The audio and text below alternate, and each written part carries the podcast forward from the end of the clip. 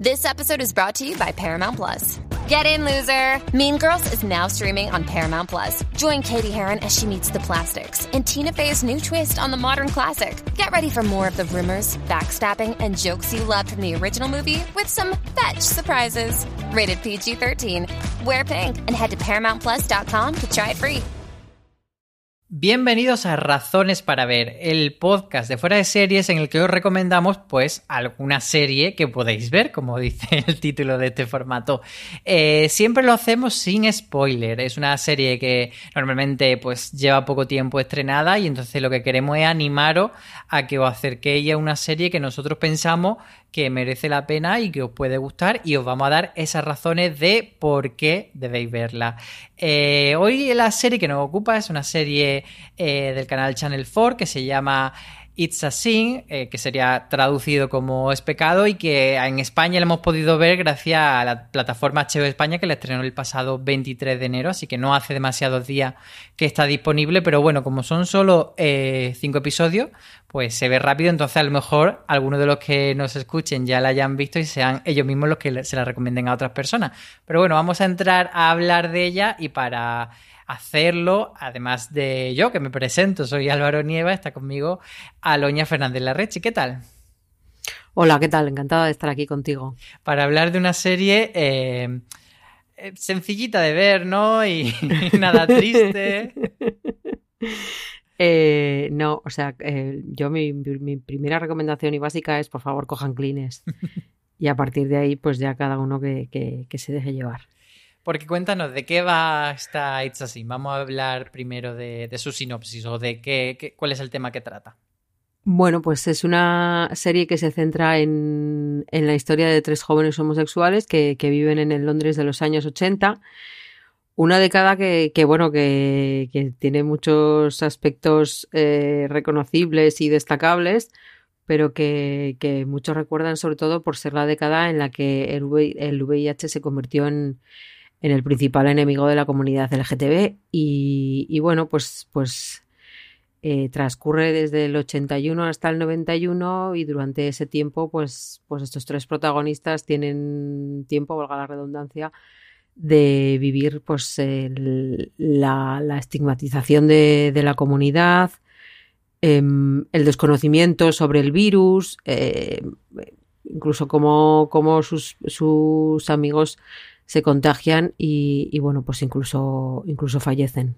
Sí que esto no sería ningún spoiler, como hemos dicho, hablamos de la serie sin spoiler, pero bueno, sin entrar, eh, digamos que el spoiler sería contar eh, a quién le pasa qué, pero obviamente, eh, siguiendo el tema que trata la serie, pues podemos esperar momentos muy duros relacionados con los protagonistas y, tiene una cosa, It's así, no sé a ti qué te parece, Aloña, que, que es como bonita y, muy dura a la vez porque se toma un primer episodio prácticamente entero eh, para presentarte a los personajes, sus vidas, sus ilusiones, eh, su, vida incipiente y, los deseos que tienen de futuro eh, pues, por ejemplo, el personaje el protagonista Richie quiere ser actor y bueno, cada uno tiene eh, sus motivaciones, y, pero apenas aparece todavía la pandemia del SIDA en ese primer episodio y entonces es como que te hace quererlo durante un episodio completo para luego darte el mazazo, ¿no? Sí, Russell T. Davis, que es su creador, vuelve a, mm, darnos una buena bofetada. En este caso no es con con lo que podría políticamente podría suceder en el futuro como, como hacía en Years and Years, sino que como tú bien dices, eh, pues es que nos presenta a tres personajes eh, a cada cual más adorable, todos ellos queribles, pero a cada, cada, cual más adorable. Y, y bueno, em, son capítulos cortos, pero, pero funciona muy bien el primero. Son 45 minutos y, pasan muchas cosas, pero muy bien contadas y sobre todo eso, que, te deja que, te, que, acompañes a los, a los personajes y que sientas con ellos esa felicidad que les trae sus nuevas vidas, ¿no? Eh, porque sobre todo Richie llega a Londres con, con muchas ganas de, comerse el mundo y, y, bueno, pues, pues mm, lo vive todo como, como muy alegremente y muy intensamente, ¿no? Cada uno de ellos tiene un, un carácter, una personalidad diferente, pero, pero bueno, eh, encajan muy bien Y, eso, eh, te deja que, los quieras mucho en el primer capítulo para luego eh, eh, que, vaya sufriendo. Sí, sí, no quería ser muy gráfica ni muy tal, pero sí, luego lo que te hace es sufrir muy amargamente. Mm. Entre ellos tenemos al cantante del, grupo Years and Years, que precisamente Years and Years era la serie anterior de Russell T. Davies a la que tú hacías referencia, que también era, era jodidita de ver. Bueno, pues eh, Oli Alexander interpreta a Richie, que como tú dices, eh, un chico que podríamos decir con todo el respeto, esa etiqueta del pueblerino que llega a la gran capital y que, y que tiene todas las ganas de comerse el mundo. En, su caso quiere ser actor. Y los otros dos personajes serían Roscoe, que es eh, un joven de, de origen nigeriano y, que a su familia pues no lleva muy bien que sea homosexual y rompe con su familia al comienzo de la serie. Y el otro es Cliff, que, es... No, perdón, el otro es Colin, Que, es otro chico súper adorable y, que sería como, bueno, su compañero le llama la señorita Pepi, es como un, jovencito que está muy en el cascarón y, aunque no está armarizado, pero sí que como que le cuesta mucho más eh, salir y ser él y, disfrutar de la vida como le pasa a sus compañeros. Y luego tenemos otros personajes secundarios que van apareciendo, como Ash, que es otro de los chicos con los que conviven, y Jill, Háblame de Jill, esa, esa mamá pato. Yo diría que es mamá pato. y, me recuerda mucho a, a, Debbie de Queer as Fall. Y tú hacías referencia también en, un artículo que escribiste sobre It's Así, comparando la contraserie, eh, sobre el papel que tenía Blanca en Pose. Sí, porque em, la verdad es que eh, muy como inesperadamente, ¿no? Porque no se ve venir que, vaya a adquirir ese papel, pero, pero se queda con, el papel, pues bueno, de, cuidarlos, de concienciarlos y de, estar ahí para, para, todo lo que necesiten. Sí que es cierto que, bueno, es una posición extraña la que vive porque convive con, con cuatro homosexuales, entonces, eh, bueno, se, se descartan obviamente posibilidades amorosas, de su vida personal no se sabe nada y entonces el papel con el que se queda eh, al ver lo que está pasando en la comunidad es el, de eso, de estar ahí para, cuidarlos. Eh, un poco algo que ya se ve venir cuando, cuando conoce a Richie, ¿no? Porque pues, se, se acerca a él muy alegremente y, bueno, pues es una, chica muy, muy agradable que con el paso de, los minutos y de los capítulos pues vamos descubriendo que la verdad eh, es, es, adorable, ¿no? O sea, todos ellos son adorables, pero yo eh, voy a confesar ya mismo, perdón por adelantarme los acontecimientos, yo lloré con ella.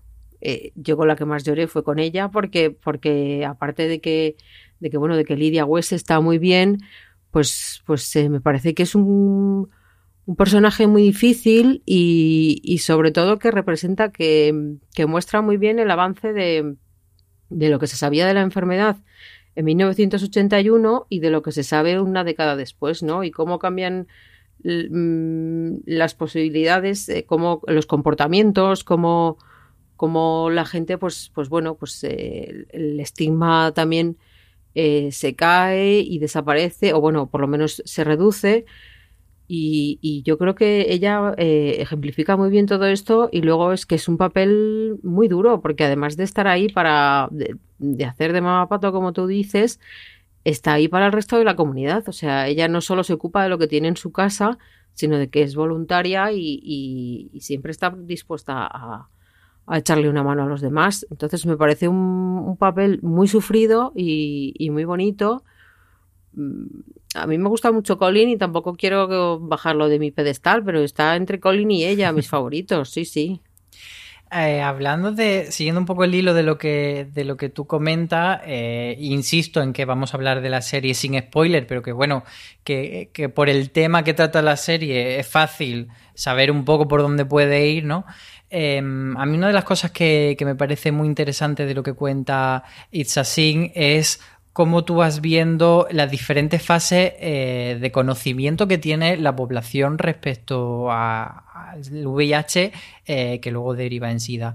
Eh, esa, primera fase de, desconocimiento, esa habladuría, e, ese momento en el que dicen que si es un cáncer rosa que solo afecta a homosexuales, que otros dicen que, que mm, se te pega si has tenido sexo con, con animales, verdaderas barbaridades, y cómo de repente la realidad va abriéndose camino y la concienciación va surgiendo pero también el, pues eso, cómo se enfrentan a, la desinformación y, al miedo y, a un enemigo que, no pueden palpar, que al final, eh, estableciendo por supuesto una serie de distancias, también lo podemos asemejar un poco a lo que hemos vivido de la, de la pandemia del coronavirus, que afortunadamente, eh, bueno, se ha podido, bueno, no sé si decir afortunadamente, porque la verdad que se ha llevado también a muchísima gente, pero eh, no ha sido tan agresiva con, con como era el, SIDA con, mucha gente. Y, bueno, yo creo que ese momento de desinformación de, los primeros meses de, febrero, marzo, que no sabíamos en, qué consistía esto del coronavirus, vamos a vernos reflejado un poco en, lo que pasa en, la serie. Pero la verdad es que una serie que a mí me ha parecido muy dura. Yo he de confesar que todavía solo he visto tres episodios y ha sido. Sí, y ha sido de una forma consciente porque porque el tercero me dejó hecho tan añicos que, que pensé, bueno, mm, no hace falta que la veas toda de golpe, porque además yo creo que muchas veces nos, dejamos llevar por, por, el completismo y sobre todo los que somos periodistas de serie, porque queremos verla ya para poder hablar, para estar siempre en la conversación seriéfila. Y, y a mí me resultó tan duro el, tercero que, dije, bueno, vamos a parar y, y, lo ves poco a poco y me parece que no es una serie de maratón. ¿Tú, tú qué opinas? ¿Es una serie de, maratón o no? Yo, yo opino que me vi mm, los cuatro primeros en una noche y luego ya, como ya me parecía que las seis de la mañana era una hora como para irse a la cama, dejé el quinto para otro día.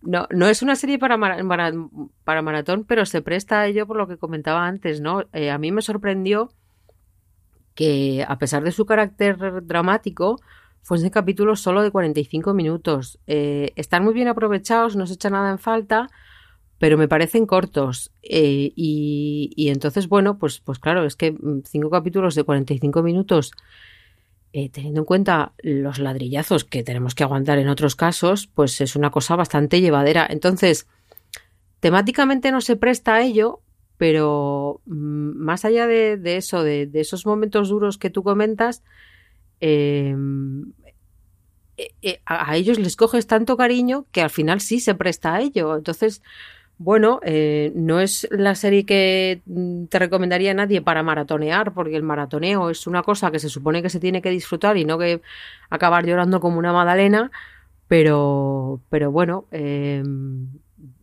yo creo que, es posible todo, ¿no? Es posible el, el echar el freno cuando, cuando cuando sufres, yo es que seguí del tercero al cuarto porque ya dije, bueno, ¿y esto a dónde nos va a llevar ya? O sea, ya estaba, yo ya estaba un poco a la deriva.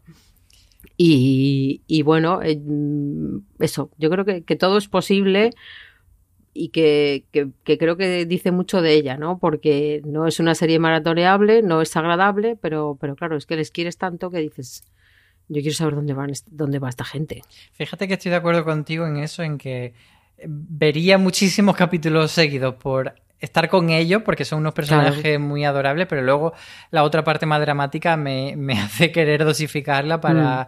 sufrir. De hecho, leía una conversación de mm, a raíz de un tuit que puso eh, pues una chica en, eh, en, Twitter, una chica, bueno, el Twitter era en inglés y, decía que era una serie muy necesaria, que debería verla todo el mundo. Y un periodista británico eh, citaba el tuit y decía... Mm, no, a lo mejor no, porque es una serie muy dura y si según el momento vital en el que esté y vuestra salud mental, si sois persona LGTB, os puede también hacer mucho daño, así que tomárosla con calma y, verla si, os veis capacitados de, eso, porque al final yo creo que, que representa una herida emocional mm, para la comunidad LGTB bastante grande y, que verse representado ahí puede ser también difícil, pero bueno, ya hay cada uno que vea cómo, cómo se la administra.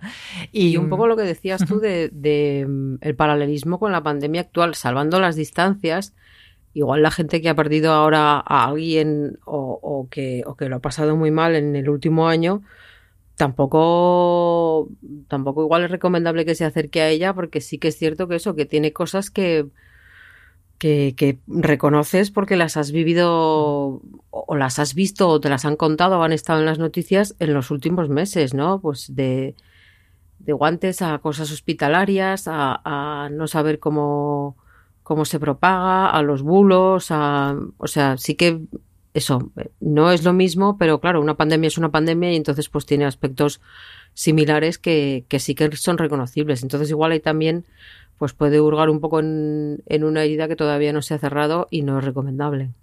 Y otra cosa de, la que quería comentar a, raíz de lo que tú has comentado, Aloña, es sobre el ritmo de la serie, que tú dices que es una serie bastante rápida y a mí me sorprende que a nivel formal eh, juega mucho precisamente con eso, con el ritmo. De repente eh, se detiene mucho rato en una conversación sencilla en la cocina entre amigos y luego eh, da unos saltos temporales muy locos, hace elipsis también de cosas que podrían ser importantes, las que se podría recrear y de repente han pasado semanas. Eh, la verdad es que me llamó mucho la atención y me parece como a nivel formal y narrativo bastante eh, valiente y bastante original esta serie. Em, sí, y además se apoya en, en, la música, sobre todo para, para muchos de esos momentos y se apoya muy bien, ¿no? Eh, yo quiero confesar que en el primer capítulo el, esa secuencia en la que Richie, mm, digamos, descubre su nueva vida, por decirlo así, eh, acompañado de una versión de música clásica a la que le han puesto ahí un, un cierto chunda chunda detrás, pues, pues eh, eh, aparte de descubrir una canción estupenda para salir a correr o a, o a, andar, porque tiene así como un ritmo muy, muy simpático, em, me parece que está muy bien hecho, ¿no? Y que además que, eh, sirve de, ejemplo de, cómo cambia la, vida del joven y bueno, pues eso es una no es una elipsis en sí misma, pero, pero bueno, eh, concentra un periodo de tiempo que, más o menos pasa y lo hace de, una manera muy simpática y es algo que, repite a lo largo de los capítulos, el, el servicio de la música para ello y a mí la verdad es que, me ha gustado mucho y eh, lo que decía antes, ¿no? El equilibrio entre es corta, pero no me falta nada y, y tampoco me sobra y yo creo que eso es bastante meritorio.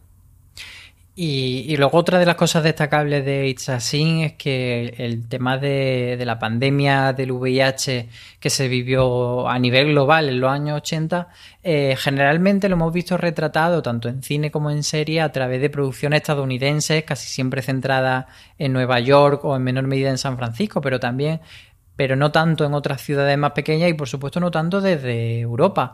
Eh, tú escribiste precisamente a Loña en fuera de series.com sobre este tema y comparándola con otros referentes, ¿qué crees que aporta entonces It's así el hecho de que sea ambientada en Londres? Bueno, yo creo que aporta una.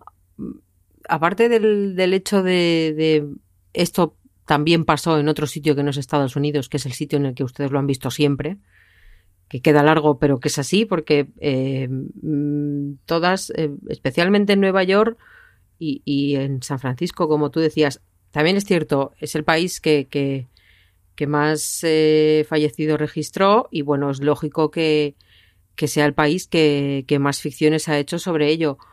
Pero, pero yo creo que, es interesante el, el descubrir otros aspectos, especialmente porque además la mentalidad británica Em, no estaba tan avanzada como la estadounidense o, como la neoyorquina y, la de San Francisco, ¿no?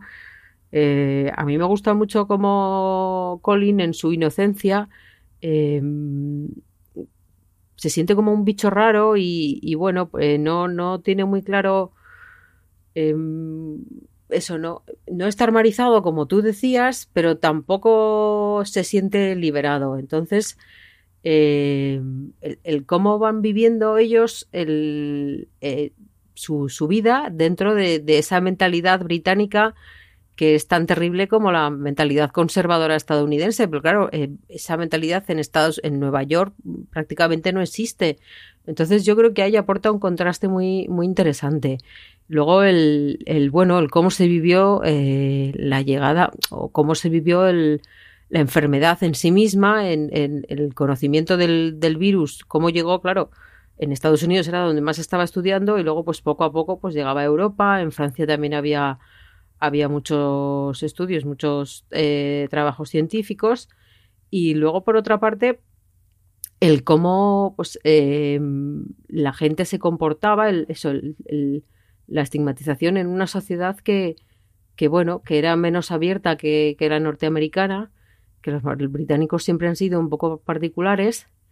Y, bueno, yo creo que es una visión interesante. En ningún momento tienes la sensación de decir esto ya lo he visto, a pesar de que sí que te pueda contar cosas que sí has visto. O sea, eh, igual que una pandemia es una pandemia, eh, sea cuando sea la pandemia, eh, en la llegada del VIH se vivió de maneras muy similares en, varios aspectos en Nueva York o, en Londres. Y, a mí, por ejemplo, me, me, llamó mucho la atención y me, resultó muy dura porque es una secuencia muy dura cuando, cuando están en el hospital en el primer capítulo y, lo que pasa con la bandeja de la comida, que es algo que ya habíamos visto en, en The Normal Heart, pero que, que, es que es muy duro el, decir, es que como nadie sabe qué me pasa, nadie se quiere acercar a mí, ni siquiera para darme de comer.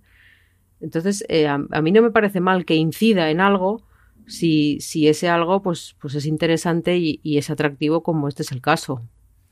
Sí, como ese tiene varios momentos emotivos que, bueno, ya lo verá la gente que se quiera acercar a la serie. Antes de cerrar este programa, que además se llama Razones para ver, yo creo que otra de las razones para ver It's a Sin es la persona que hay detrás de la serie, su autor, que es Russell T. Davis, que, bueno, para quien no lo conozca, porque a lo mejor no es un nombre mm, tan comentado, pero sí que tiene una carrera muy interesante.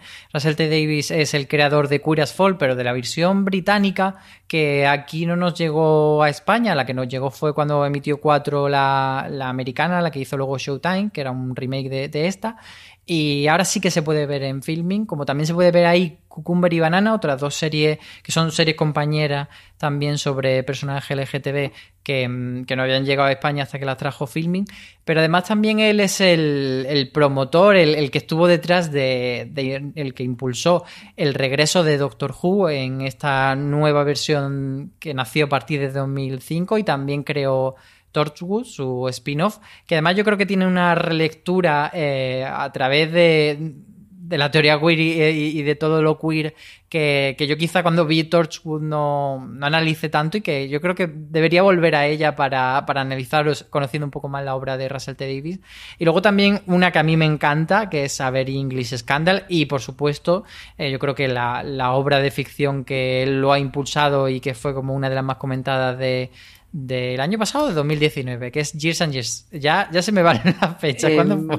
Creo que fue 2019. 2019, ¿no? Pero claro, en 2020 con la primero Primero vino la serie y luego vino la realidad, la adaptación a la realidad, sí. ¿Tú qué, qué, destacas? Tú sí que. No sé si Years and Years eh, sería la obra de referencia para ti de él.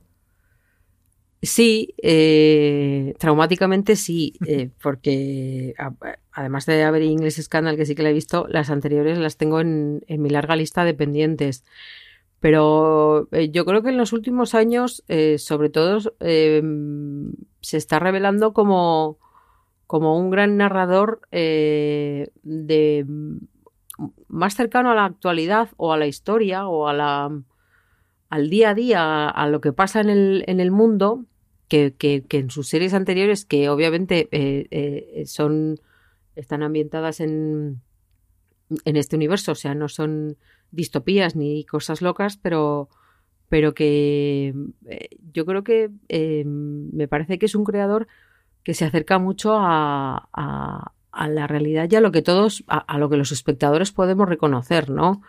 Entonces, tanto si son hechos históricos como es este caso o el de ver English Scandal como en Years and Years, que bueno, sí que era una distopía, pero, pero era una distopía reconocible eh, y así ahí ha estado la, realidad para darnos la razón. Entonces, bueno, em, me gusta porque, porque se ocupa de, temas interesantes, de temas mm, actuales y, que, nos permiten pensar mucho en, en ello y luego, por lo que tú comentabas antes, ¿no? De, su capacidad narrativa, ¿no? De cómo. de sus cambios de ritmo, de cómo.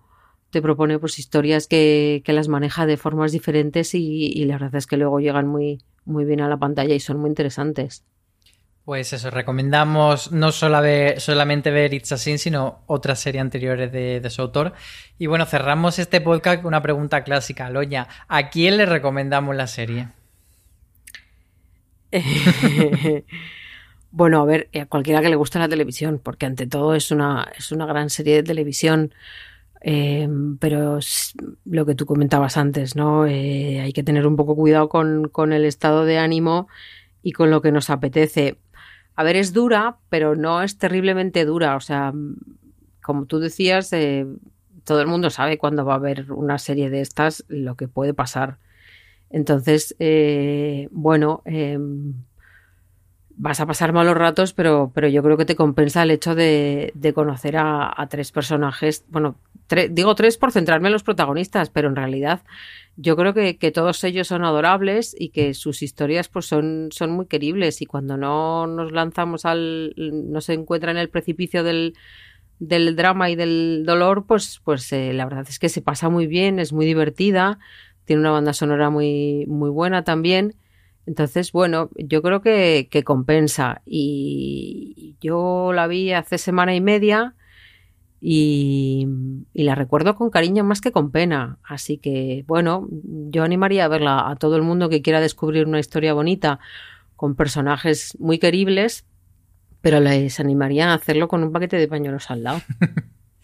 Yo, yo diría más o menos lo mismo que tú. O sea, no, no creo que haga falta eh, mencionar referentes como Pose o como Queer as Fall y centrarse solamente en, en serie LGTB. Yo creo que una historia súper universal y que puede llegar a muchísima gente. Y además del paquete de Kleenex, yo añadiría tener pensada una serie bonita o, escapista para contrarrestar, un Brooklyn Nine-Nine, un Hilda, algo así, pero... Yo reconozco que, después me he pasado, eh, me pasé el fin de semana viendo los Durrell y me he visto las dos primeras temporadas, entonces igual ahí sí que mi, mi, subconsciente ha hecho el trabajo que yo no, no he querido buscar, pero sí, me parece, me parece un gran consejo. Pues nada más, ya sabéis que tenéis en HBO España esta serie llamada It's a Sin, que merece muchísimo la pena. Así que nada más, eh, muchas gracias Aloña por acompañarme. Nada, un placer. Y a los que nos escucháis lo mismo, muchas gracias por acompañarme, a mí y a Loña en este podcast y también gracias por estar en general siempre con nosotros en, la cadena de podcast de Fuera de Serie, que como sabéis podéis estar suscritos en plataformas de podcasting como Evox, como Podimo, como Spotify, la que, la que normalmente vosotros uséis y que ahí estaremos con nuevos episodios. Así que como siempre decimos, tened muchísimo cuidado ahí fuera.